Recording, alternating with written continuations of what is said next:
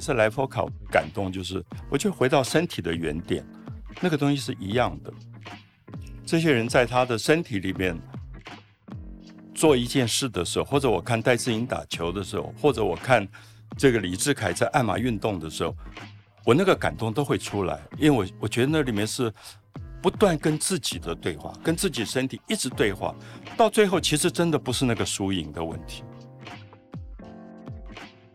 我是麦恩，欢迎收听 First 的声音杂志 B Voice。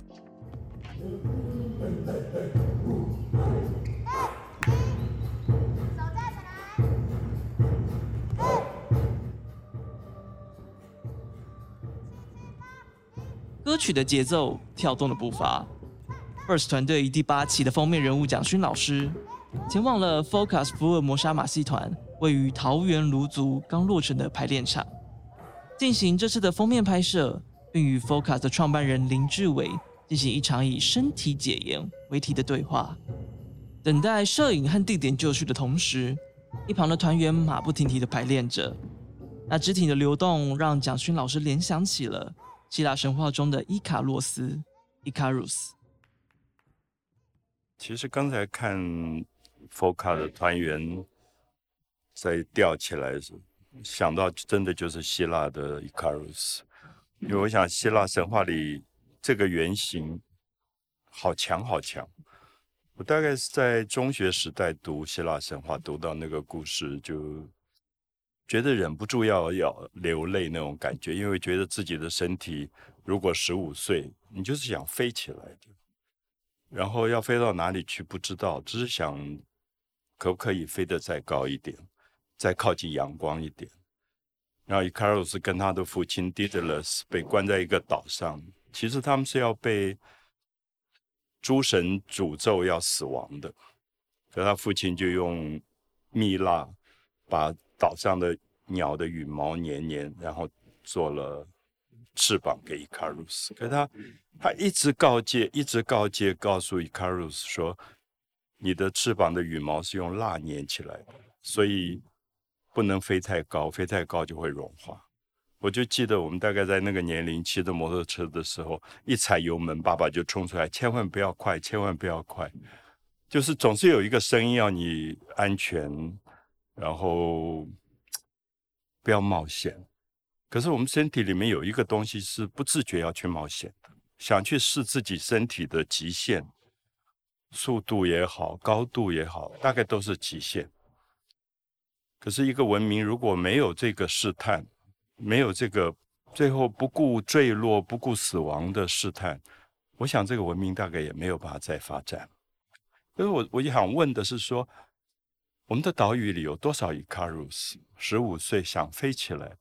想玩滑板，想在街舞里表现他的身体，想挑战高度难度的身体极限，而他有没有机会可以把这个东西表达出来？所以我热爱佛卡，因为我觉得他们给了一个空间，让这些孩子们可以玩他的身体。我们大概会觉得说，每一次看他们，不管是玩那个圈圈，或者是吊起来，其实好孤独，因为那个时候他在面对他自己身体的高难度的挑战，他不能分心。那我也觉得那个东西是将来这个岛屿非常动人的东西，就你很孤独的玩你自己的身体，玩到极限的那个部分，有点像我们这一次，我觉得很高兴这一次看奥运的转播，大家都看到了我们的年轻一代，不管。打球不管举重，我觉得他真的很孤独。他在那个绝对的孤独里，他把他自己完成。那这一次的奥运，我觉得是让我很开心的，就是说我们的身体是可以这样去释放自己。可这里面好有趣，我们看好多是原住民。那我也一直在想，会不会我自己有一直有一个偏见？我觉得儒家的文化，我从小受儒家文化影响，我觉得是很捆绑、很压抑的。我们的身体老是要坐正、坐端正，然后小时候我如果吃饭，我的手肘放在桌子上，都会被爸爸妈妈打一顿，就是那是不规矩的。而“规”跟“矩”的两个字，其实刚好就是要限制一卡路是不能飞起来的东西。那我小时候因为在大龙洞长大，在那个保安宫的庙口，我的班上的同学都是同安人，然后大部分是不升学的，所以等到我读师大附中的时候，这些同学大概就在庙口做党机了。然后其实那个时候我的偶像是他们，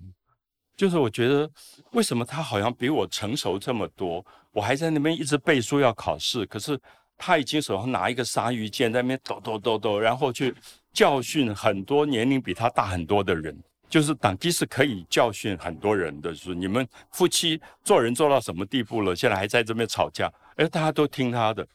就是庙口其实有他在另外一种文化，那所以。我我身上一直有一个矛盾，就是在一个很规矩的儒家的父亲的父权的教育里面长大，接受这个主流，可同时有一个是庙口的东西一直在，好像要把我带出去，让我知道说，那个才是真正的一个广阔的世界，完成自己的那个世界。蒋勋曾经写过一篇文章《人需要出走》，相信不少人都读过。里面写的是七零年代在法国留学的他，因为老师一句“你没有在米开朗基罗的雕像前热泪盈眶，你怎么敢写他呢？”他便背上了一个背包、两件衬衫，踏上了为期一个月的意大利行。他说他不太讲旅行或是旅游，更常用的一个词是出走。我想旅行或者叫做出走，呃，对我这一代来讲。是一个很特殊的一个经验，因为我们小时候家里管得非常非常严，所以台风要来了，然后我们就约几个同学要骑脚踏车环岛，然后出发的时候，妈妈知道了，就一把鼻涕一把眼泪，就觉得已经我已经死掉了，所以我只好回去。所以其实你是走不出去的，大概在。那个家庭里面有这么多的关心爱，你根本没有办法对抗。我到巴黎读书，一九七二年，呃，我第一次的一个坐搭便车，是我的一个老师鼓励我的。那个时候，大概台湾出去的学生都一头就栽在论文里面，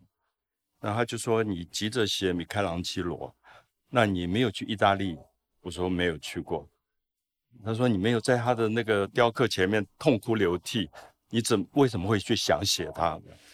我我想在台湾没有人会问你的论文跟痛哭流涕有什么关系。然后他就说，我跟他说我们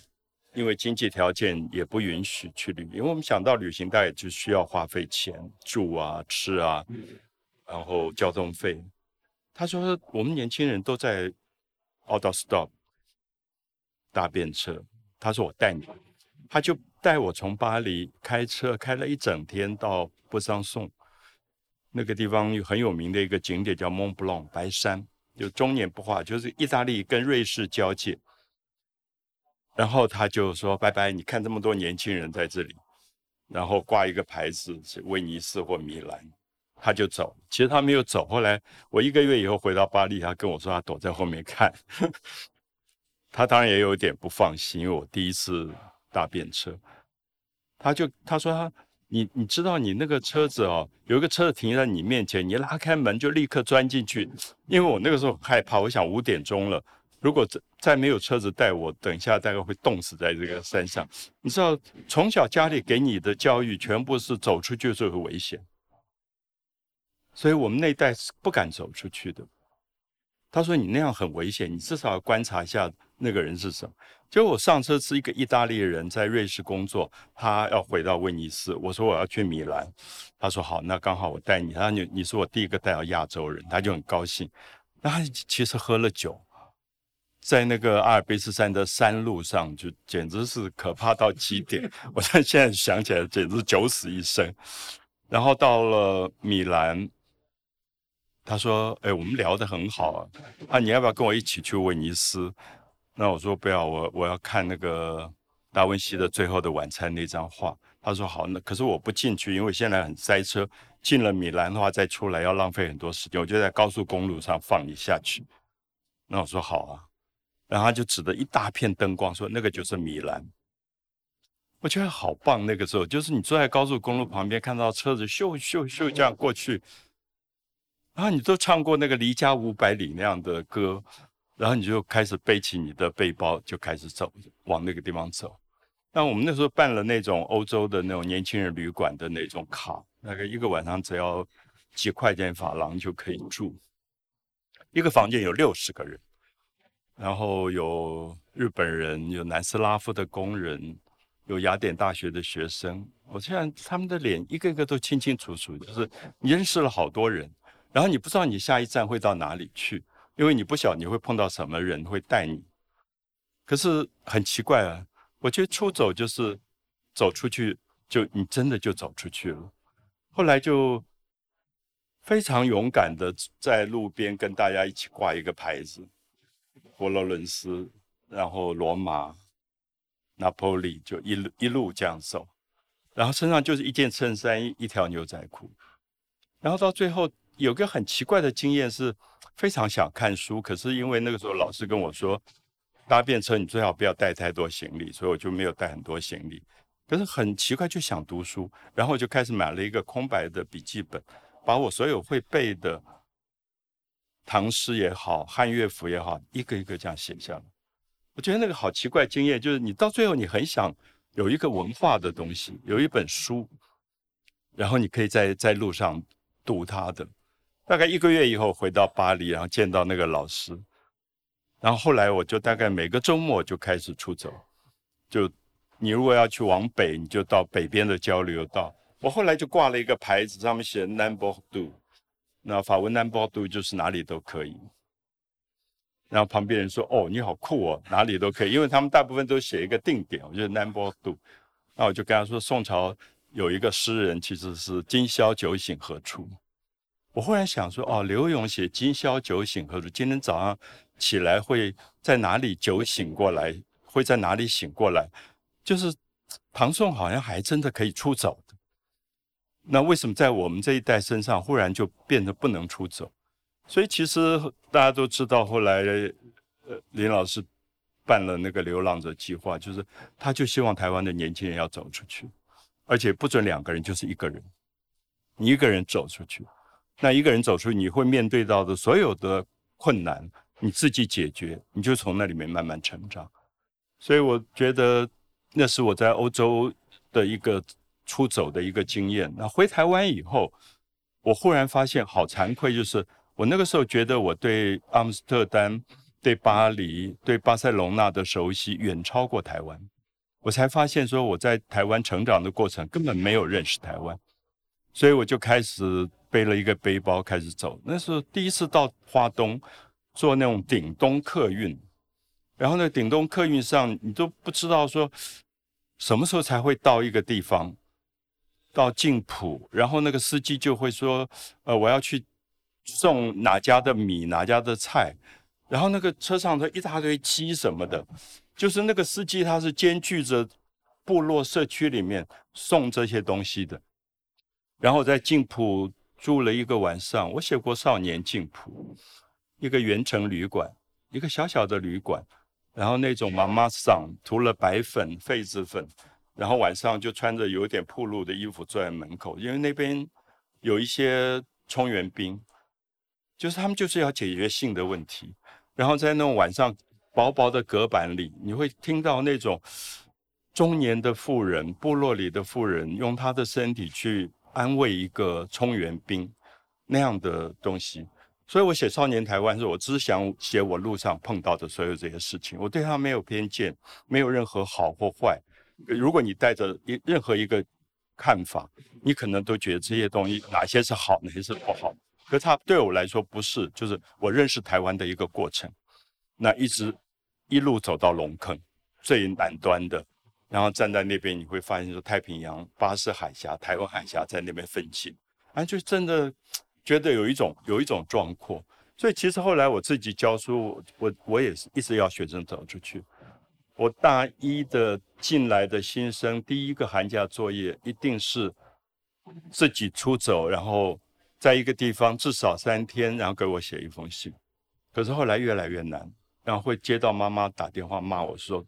万一他在路上发生事情，你要不要负责？”那我就辞职了。我就觉得说，台湾还是有很多事情可以做。就这个主流文化真的是要要放手，要让很多次文化非常精彩的创造力要能够出来，不然太可惜。因为台湾太有生命力了，你到部落里看，所有这些小孩子，他们玩身体的过程、玩声音的过程，都让我惊讶。可是那个东西一进到主流文化，它就被框架住。所以，我我觉得，不管是旅行或者出走，对我来说，我宁可用出走，而不是旅行。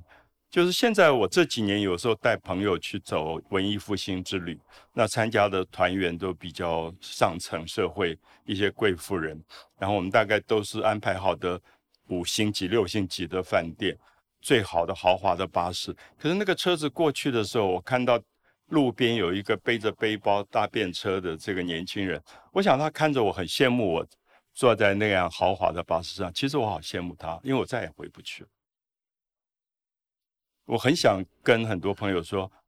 某一个年龄你会再也回不去。如果你自己进到一个中产阶级稳定的社会，你真的就再也回不去。然后，可是你年轻时候一定要这样走过一次，不管今天晚上睡在哪里。不管今天晚上是哪一个人在你的旁边跟你倾诉什么样的事情，那所有这些故事，其实是我觉得我自己成长里最怀念的部分。先拜，别动，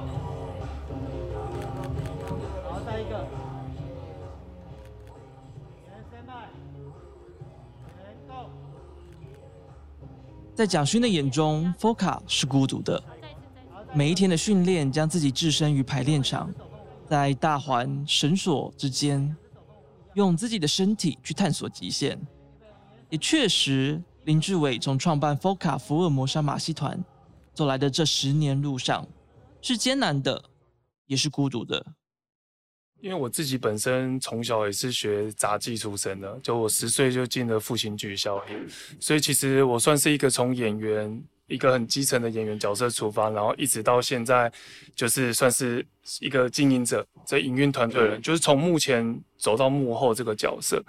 那每次在看他们在做这些过程的时候，其实自己心中其实是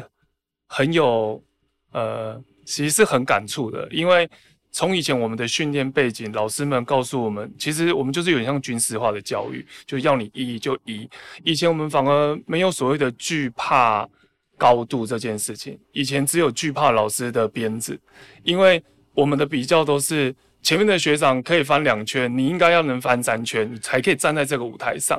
所以其实以前我们的教育就是偏向于，其实那种的恐惧是担心老师或是没有达成老师的目标那种恐惧。然后后来自己这几年，应该说十年前成立这个团之后，就是很想要。放掉那种自私的观感，或者自私的那种呃约束，所以我们自己的每一个演员们，包含他们刚刚拍照的每一个动作，其实都是他们自己去发展出来的。在包含我们以前刚开始在接触表演这块路的时候，其实我们都被很多的。框架跟规则被约束着。我我可以举几个例子。以前我们上台表演，老师规定我们一定要穿白色的袜子，而且一定要穿到脚就是踝的地方。那我们那时候在成立这个团的时候，我们就说：为什么我们要穿白色的袜子？为什么我不能穿黑色？所以我们团到现在，他们只要演出，我们都是穿黑色。可这个是十二年前，明明就只是换了一双不一样颜色的袜子，结果四十年来、五十年来，台湾的。特技的这样的一个杂役环境是没有人去改变过的。然后以前我们在表演的时候，一学期都要换五双鞋，就是以前我们都会穿那个白色的胶鞋，都要特别还要从大陆那种京剧店、那种卖那种店去订回来台湾。可是那种店就是随着随着这样的一个过程，其实现在可能很多人都偷工减料吧。所以那鞋子以前可以穿一年，怎么穿两个月就坏了？价钱都一样，所以鞋子反而一直要换。那我们那时候就为什么一定要穿白色的鞋子？所以我们也不穿胶鞋，我们开始穿自己的球鞋。然后以及以前我们在表演的时候，老师要求我们倒立一上去就是要绷脚尖，一定要绷得很直很直。然后我们就想要，那我为什么不能万字脚？我为什么不能拐脚？我为什么不能不能勾脚面？所以，我们自己一开始所面对最基础的东西就是这些的改变。可是，连当时我们去做这些改变的时候，下来表演完的时候，已经都离开学校了。老师给我们的笔记说：“啊，你那个脚尖怎么还不会伸直？” 对，所以这样的一个长久的过程中，然后以及我这一群伙伴们就会感觉到，我们会凑在一起，其实不是没有原因的。对，就比起我们在一个恶劣的环境去做排练，可是在这些过程里面，反而是让我们行走更难的，因为这整个环境就是一个 被约束下来，没有办法让我们真的很自在。说我在街头，我就想要怎么样。这么听来，林志伟故事里想摆脱的校园军事框架，和蒋勋内心所挣扎儒家的父权的教育体系是相似。他们都想要摆脱繁琐的儒节，回到最初对身体的提问。也难怪，当蒋勋老师看着舞动的 FOCA 以及奥运赛事里奋斗的选手时，感受会如此的深刻，如此的激动。我每次来 FOCA，我的感动就是，我就回到身体的原点，那个东西是一样的。这些人在他的身体里面做一件事的时候，或者我看戴志颖打球的时候，或者我看这个李志凯在鞍马运动的时候，我那个感动都会出来，因为我我觉得那里面是不断跟自己的对话，跟自己身体一直对话，到最后其实真的不是那个输赢的问题，所以我看到。戴资颖拿了银牌出机场那一段，我特别看那一段，把它录下来倒带看。当所有的媒体蜂拥而上的时候，他一句话都不讲，走开。我觉得那个沉默是完全对的。就在那个时刻，他就是完成了他自己，其实跟金牌银牌一点关系都没有。那我我看到那个部分，我觉得真是一个好运动员，他才会有一个这么沉稳的东西。我就是不要跟你们讲话，因为这个时候我要跟我自己讲话。因为我相信，在所有的这种完成自我的过程里，都有一另外一个自己，他就是要跟自己讲。这有点像英国有一个电影，就是《长跑者的寂寞》。他说：“你知道，长跑跑到最后是没有对手的，跑到终点的时候是没有对手，所以你其实是在跟自己在跑。那所有短跑是竞争，可是长跑跑跑到最后就是一完全寂寞的状态。其实我刚刚看每一个的。”表演者，他刹那之间，他会就有有一个完全孤独的东西出来，不管他在圈圈里或者是在帽子里，他就是跟自己在对话。而那个东西，我在巴黎读书的时候，我觉得他们街头里有这个这个部分。夏天的晚上，我很喜欢在他们的拉丁区乱逛，然后一直到八九点、十点。任何一个角落，有一个人拿了一个粉笔在地上画一个框，然后大家知道他要表演。你不知道他表演什么，然后他拿出一个破破的留声机，然后他就开始，真的可能是跟一个帽子在玩。就是他们有那个默剧的传统，马寿的那个默剧，其实一直就舞台上就一个人，然后跟自己对话，那所有的这些街上的人就围在他旁边，然后都被他打动，就忽然发现。好像看到了自己内在的那个好大的一种荒凉。啊，我记得有一次在圣母院，是在耶诞节的晚上，很多人去圣母院做大礼弥撒，啊，很热闹，都是那种上流阶级都穿着绅士的服装，贵妇人这样。然后有一个人忽然骑了一个单轮的脚踏车，然后披了一个黑色的披风，戴了一个黑色的尖顶帽。然后那个符号你很熟，就是法国里面传统里面一直有那个像幽灵一样的那种那种流浪的表演者，他大概也不觉得自己是表演者，然后他就停下来，那大家就会看，因为他就是那个城市里面忽然城市的那个古老的魂魄来回来了，然后在一个最热闹的节庆的晚上，他就站在那边静了一下，然后就开始拿出一个绳子，就在圣母院那个塞纳河边的。那个铜的灯就绑了一个东西，然后他就开始爬上去，然后就开始走那个绳索。我到现在都没有办法忘掉那个画面。我就希望台北有一天有这样的一个街景，就是他会刹那之间让那个城市忽然活过来，好像那个城市的魂魄是在他的身上。然后他演完，他丢了钱。他收好了，他披着他的披风，骑着单轮脚就一溜烟走掉。我到现在都记得那个画面，就是忽然觉得是巴黎的灵魂。就巴黎的灵魂回来，他又走掉。那我不知道为什么在高雄的盐城区，在台北，我老是在找这个画面。我觉得这个城市应该有这个画面出来了，它累积了足够的过去的文明、创业、繁华，而且那个移民文化里的一种复杂的荒凉的感感觉。所以，Foca 是第一个让我看到，诶，这个表演团体可能有这个精神的。可能可以把这个精神放出来，所以他跟特技学校训练的那个纯粹技术东西已经不一样。尤其是去年演的《胎痕》，因为里面就是一群孩子在玩自己的身体，而且是在荒凉的工地跟废墟。我记得我们小时候常常玩是在防空洞啊，这种就大人找不到你的地方，我们会有一个秘密基地。然后在那个地方玩，就几个男孩子会一起玩自己各自有自己身体的一种玩给人家看的某一种东西，或者别人不看的时候，你就自己玩给自己看的那个东西。那我还是很希望说，像胎痕那样的艺术，也许 Foca 可以再发展出来，就它就慢慢慢慢会脱离，只是给你看技术，它它已经不只是技术的问题，它里面有非常心灵上的。触碰像一首诗一样。那当初我自己会很支持这个计划跟做这个作品，是因为我知道我们有一天一定要离开设置岛，因为就是在二零一八、二零一九年的时候，就看到很多的居民，他们几乎每个礼拜都去市政府抗议，因为他们确实面临居住争议的这些问题，然后设置岛禁建五十年这些问题，所以我们也是在思考说，那我们这一群在这边看起来好像离我们很遥远。因为我们只是一个承租者、租客在这边，可是他其实却离我们很近，因为我们就是面临到啊，他没办法租给我们，因为这边要都市更新，我们要找到下一个地方，所以哇，离这么近，那我们到底可以留下一个什么东西在这个地方？所以最后面我们就想说，那就在这个地方去做一个作品，所以这个作品在。发展这三年的过程里面，去年算是把它整个完成出来。我自己作为一个旁观者，在看这个作品的那种感想是，因为它是一个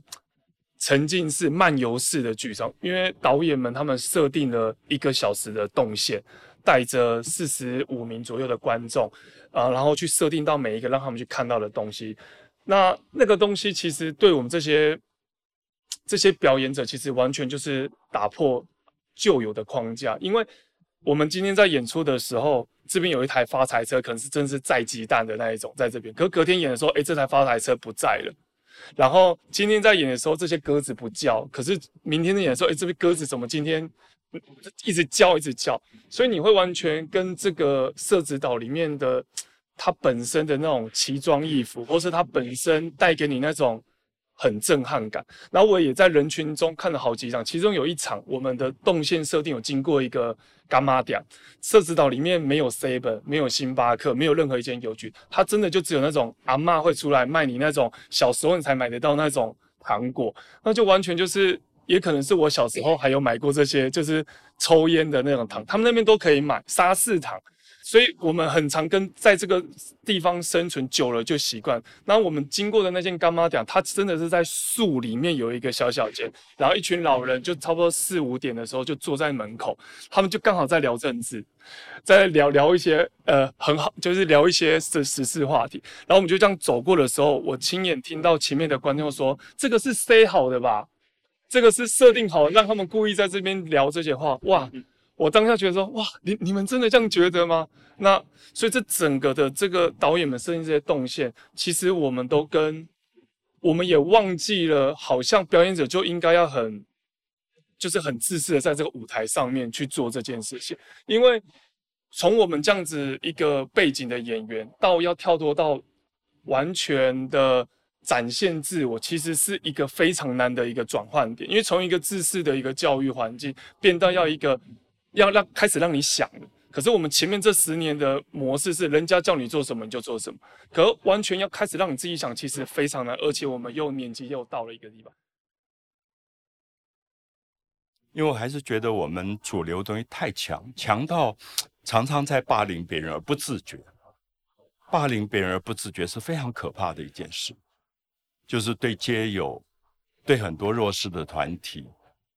我们常常觉得习以为常的霸凌，我觉得是因为这个社会不够成熟。那其实我觉得 Foca 像一个表演团体里的街友，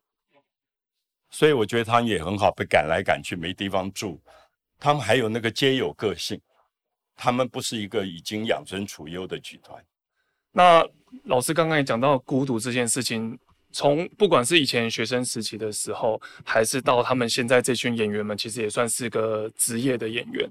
大家真的都是非常的孤独的在练习，因为只有自己能突破自己的那一个极限。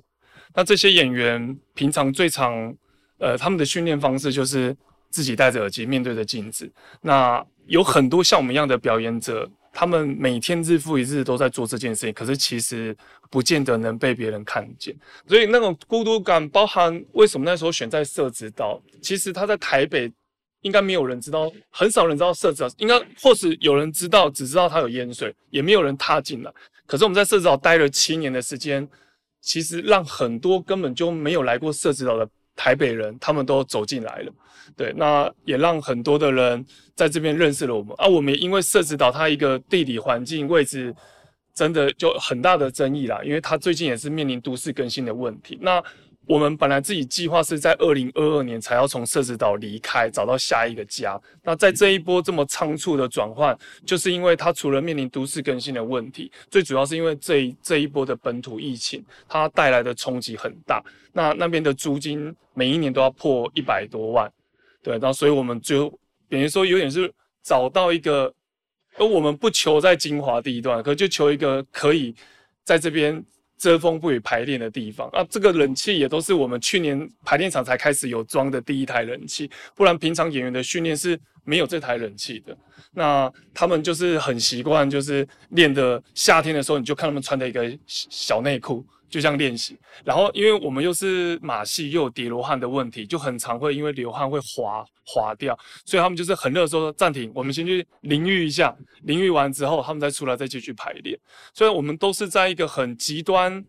的一个空间去做自己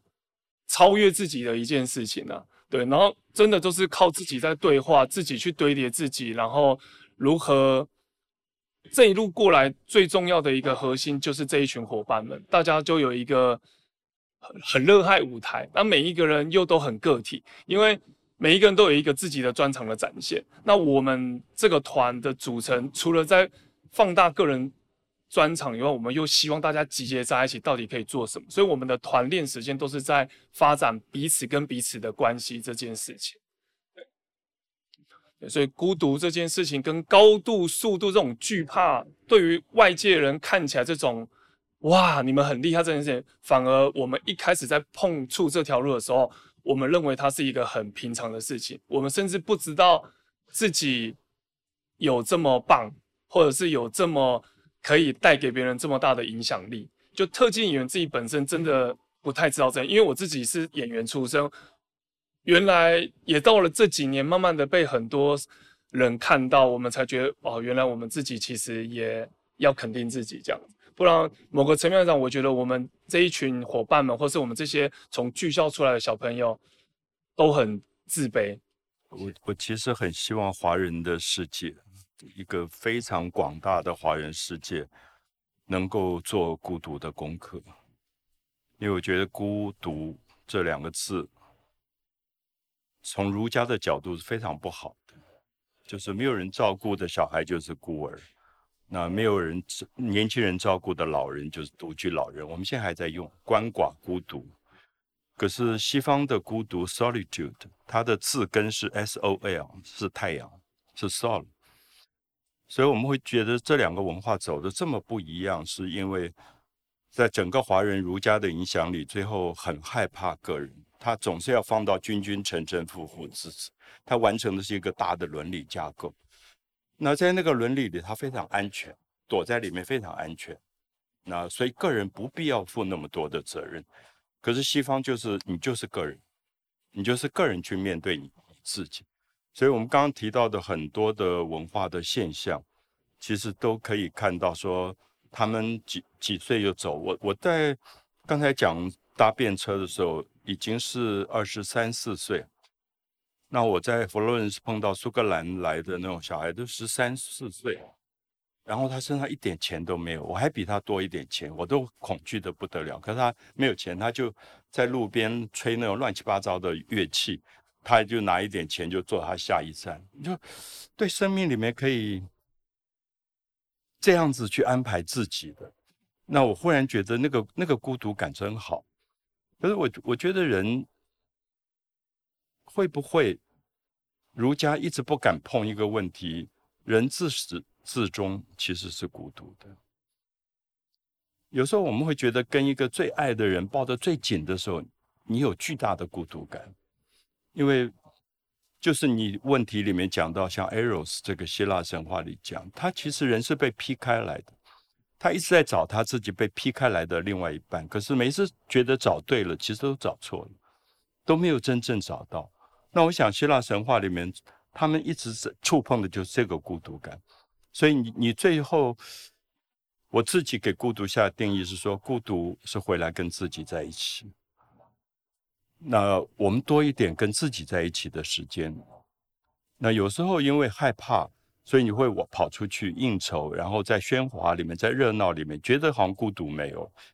可是通常回来大概都是最孤独的时刻。所以有时候我也觉得。会不会我们的社会太热闹了？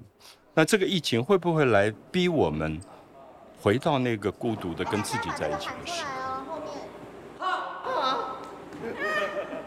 我不要女生的，我要丹田的，我不要太尖，低一点，低一点，太低。你为了一个折中吗？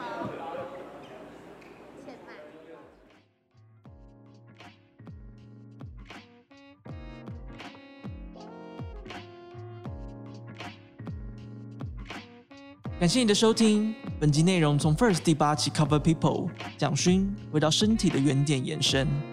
欢迎搭配杂志一同阅读。本节目由 First 制作出品，总编辑张铁志，制作人麦恩、王威汉，语坛人蒋勋、林志伟，剪接王威汉，后制江元宏。如果你喜欢这个节目，欢迎分享给更多朋友听见，也欢迎到 Apple Podcast 给我们五星评价。延伸阅读 First 第八集 Cover People，蒋勋回到身体的原点。